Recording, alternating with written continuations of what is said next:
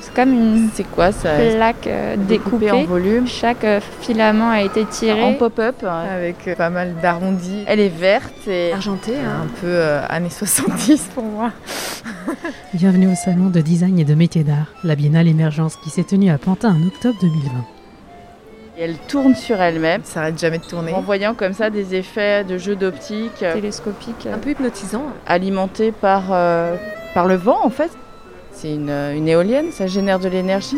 Ça pourrait être. euh, Ce serait pour remplacer les signes. Ça pourrait être la croix de la pharmacie, la croix verte. Ouais, je pense. Non, vous aviez pas vu la croix de la Je pense pharmacie que c'est ça. J'identifiais pas tout de suite la pharmacie. Pour moi, c'était une grosse fleur là qui, qui vibre, euh, qui tourne. Moi, j'ai tout de suite compris. Très visible, Avec le miroir. sans qu'il y ait l'effet lumineux comme on voit aujourd'hui. Bien reconnaissable. Il y a un aspect joueur Rigolo. Fun. très marrant. D'utiliser de l'énergie pour euh, se faire voir, d'en créer. C'est une ancienne qui s'auto-anime.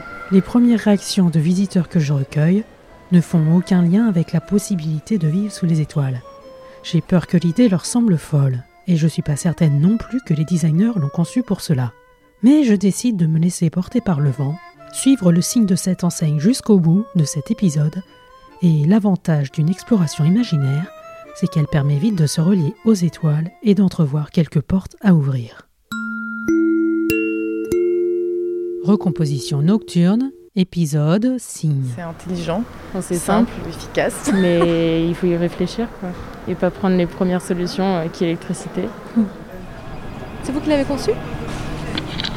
Bonjour, c'est Jacques Oui, Cécile Radio? Oui. Alors, euh, vous pouvez monter, on est au troisième étage euh, avec l'ascenseur. Je suis aux Ateliers de Paris, c'est un incubateur proche de Bastille.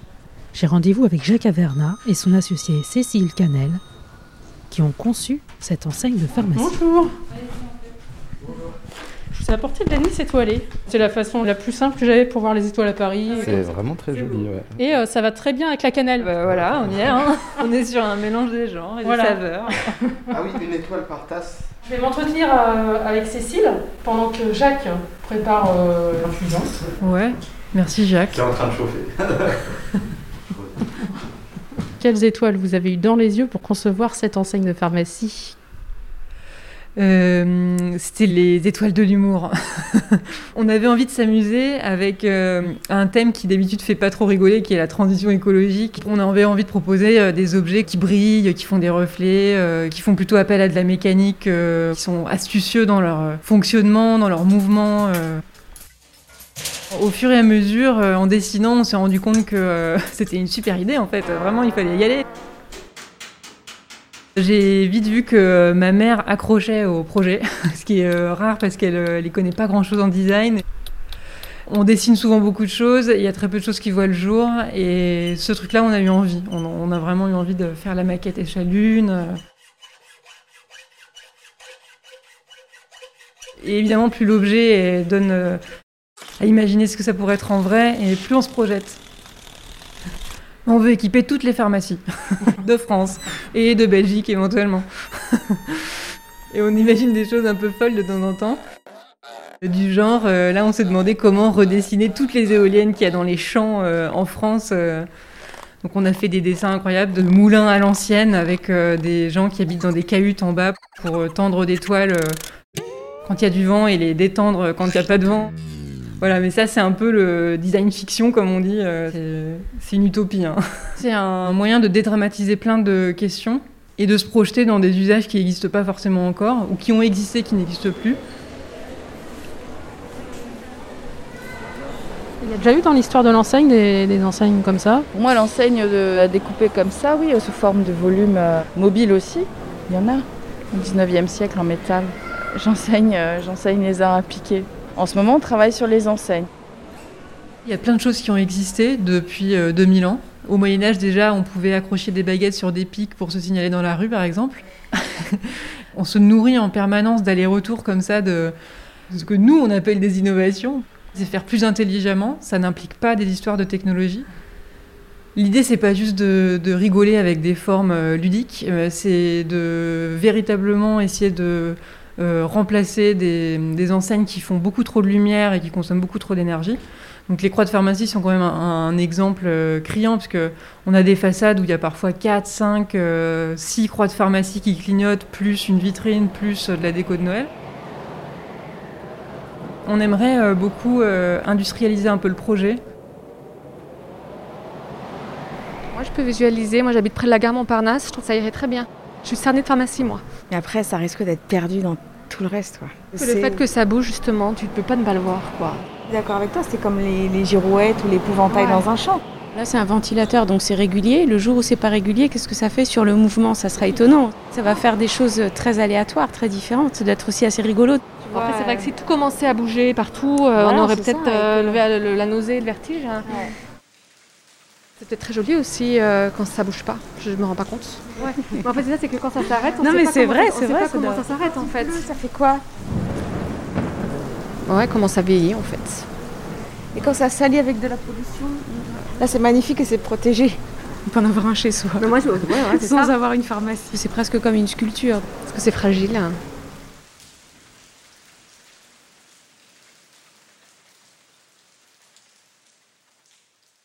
On appréhende tous ces éléments naturels euh, qui sont des obstacles normalement, euh, comme plutôt des choses à exploiter et à- vraiment à utiliser avec astuce.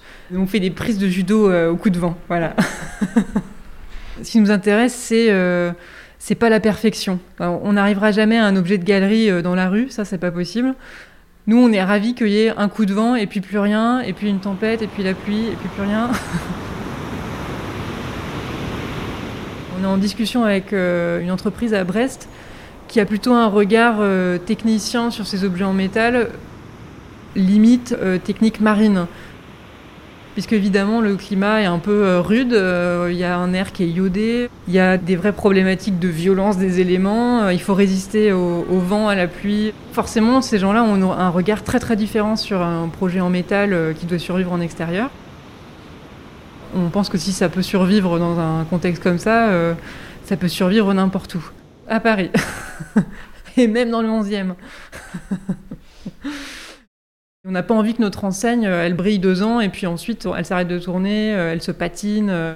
Toute cette petite ingénierie qui va en amont du projet et qui prend du temps, on a envie de la travailler très finement. Par exemple, là pour la croix de pharmacie, on utilise de la tôle d'acier polymiroir qui reflète la lumière vraiment comme un miroir. Effectivement, c'est pas un film miroir qui va se décoller euh, avec le temps, c'est un traitement de surface. On sait que ça va durer beaucoup plus longtemps. Et puis aussi, euh, il y a une sorte de noblesse dans le matériau. L'acier qui est recyclable, ça nous parle. On n'a pas envie d'aller taper dans du sandwich d'aluminium euh, plastique.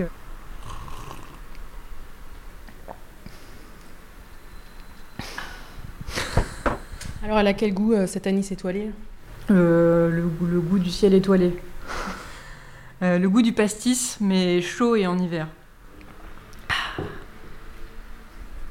Je ne peux pas m'en tenir à une infusion étoilée aussi coûteuse soit-elle, si la question ne se pose pas à moi de la poser. Est-ce qu'on pourrait euh, voir les étoiles, euh, du coup, si on remplaçait les enseignes lumineuses par des enseignes mécaniques? C'est exactement ça, c'est-à-dire qu'en baissant la pollution lumineuse, bien sûr qu'on apprécie plus le ciel. Mais on voit déjà les étoiles à Paris. Si on rentre dans les impasses, il y a toujours euh, 5 à 7 toiles environ. Ouais, ça, ça peut être jusqu'à 15, je les compte. Ce qui est impressionnant parce que moi je ne suis pas française, je viens de Saint-Pétersbourg et c'est une ville qui a très euh, souffré par la pollution lumineuse. Moi, j'ai toujours vu les étoiles euh, très clairement euh, quand j'ai grandi, de ma campagne berrichonne, dans laquelle je peux euh, très très facilement voir la Voie lactée. Et là, on peut relativiser tout et n'importe quoi. On peut se perdre deux heures à regarder le ciel. C'est vraiment beaucoup de sérénité. Et c'est des moments trop rares, je trouve. Ah, oui, le ciel, comment finalement euh, la ville. euh, J'avais pas vu aussi loin, mais effectivement. Il faut qu'il y ait quand même de la lumière qui arrive pour refléter. euh, Et la nuit, il y a de la lumière? Pour le moment, oui.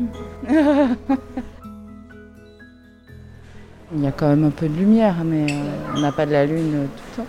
Ça obligerait à travailler avec la lumière du soir. En tout cas, on ne l'observerait pas du tout de la même façon qu'aujourd'hui, où on a une espèce de régularité euh, de la perception de la lumière de la nuit.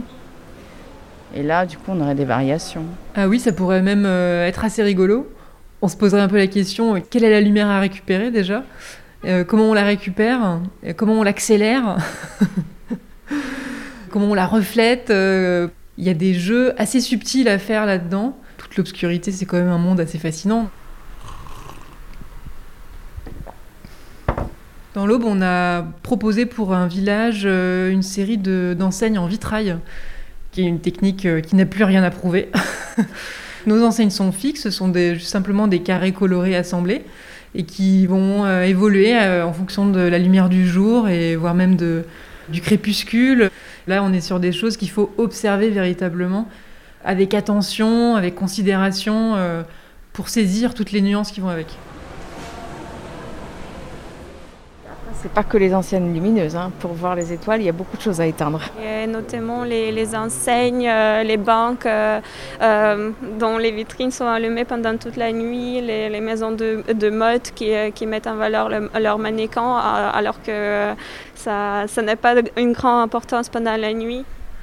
Nous, on pense qu'il y a des choix politiques à opérer et que finalement, on vient presque en, en soutien de, de politiques publiques. Ce qu'on a envie de raconter à travers euh, nos enseignes, là, euh, c'est que les, décisions doivent être euh, appliquées. Donc, quand la loi impose d'é- d'éteindre la lumière la nuit, nous, on milite pour que ce soit absolument appliqué. Et après, on, on vient en soutien parce qu'on vient proposer des alternatives aussi. de sorte que ces, lois, ces décrets, etc., ne soient pas perçus que comme des contraintes, mais plutôt comme des perspectives. C'est-à-dire que, bon, c'est sûr, là, il va falloir s'arrêter à un moment donné, Euh, il va falloir faire autrement, euh, on va pas laisser les gens sur le carreau comme ça. De remplacer les enseignes des pharmacies, hein, c'est déjà un bon début, c'est une belle étape. hein.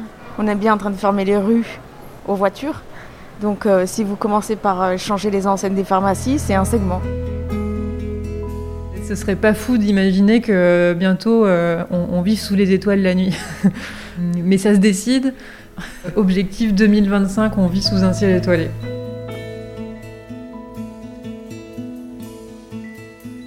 Nous, on va dessiner beaucoup, beaucoup d'enseignes d'ici là. On va équiper tout le monde. Il y a une enseigne de, tabac, il y a une enseigne d'opticien. Et puis, on a fait tout un tas de recherches aussi euh, par le dessin animé. On a un fleuriste, un épicier, euh, un disquaire, un sex shop. euh. Il y aurait de quoi euh, vraiment s'amuser euh, à vie. Avec euh, les signes, les- la typographie, euh, les reflets, les ombres, euh, les ombres chinoises. Donc c'est la perspective 2025. Attention la, la police. Et il y a tout un tas d'artisanats, euh, tout un tas de pratiques euh, qui permettent d'aller dans ce sens-là, des choses qui existent déjà. Vous faites travailler vos étudiants sur des critères euh, environnementaux? Pour le moment, non. Euh, on est vraiment sur le concept de la réalisation d'enseigne et l'histoire de l'enseigne aussi. La communication visuelle, l'utilisation des formes. euh, ça peut être une ouverture par la suite. Ça nous dirait beaucoup d'intervenir auprès d'élèves et d'étudiants. Nous, on s'est intéressé à ces sujets euh, environnementaux euh, beaucoup par affinité personnelle. Je suis très sensible à tout ce qui vole au vent. Ça va des cerfs-volants aux manches à air, aux avions. J'ai une famille qui était un peu dans l'aviation. J'avais appris à piloter quand j'étais jeune. J'avais aussi cette sensation de glisse en planeur on n'a même pas de moteur. Et puis toujours, il faut que ça vole.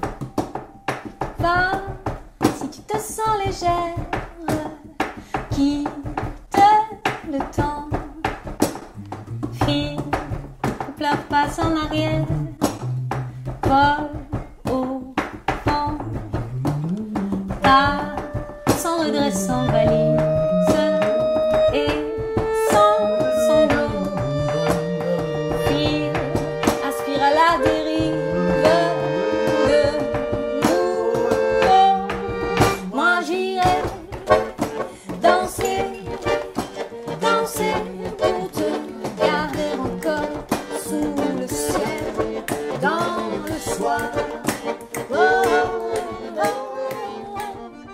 des designers euh, Don Quichotte. On se bat contre des moulins, euh, des moulins à vent euh, immenses et on est tout petit et on, on sait même pas trop si on perçoit bien les choses. On aimerait rencontrer des politiques. Une petite visite de l'atelier peut-être et leur demander leur avis là-dessus. À quoi ça leur fait penser? Nous, on a un petit peu l'impression de faire de la politique à notre échelle. C'est vrai qu'il y a tout un, un côté un peu manifeste dans nos objets. En fait, les enseignes, c'est une petite porte d'entrée qui permet d'ouvrir sur une pièce beaucoup plus grande avec vraiment plein de choses dedans et plein d'acteurs différents.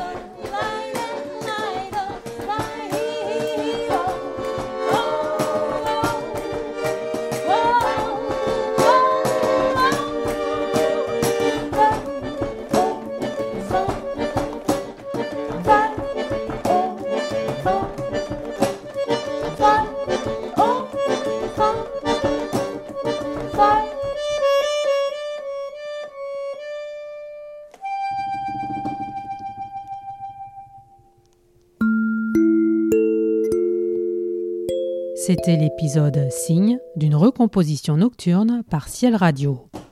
À la musique, il y avait Le Cirque des Mirages de Vincent Perrani et Mille Parisiens, Liberty de Kerenan et Vol au vent de Chloé Lacan. C'est un bon signe à suivre. Il ne reste plus que quelques portes de pharmacie à ouvrir pour accrocher cette enseigne Canel Averna, qui devrait être prête dans environ 6 mois, pour mettre quelques étoiles dans le soir.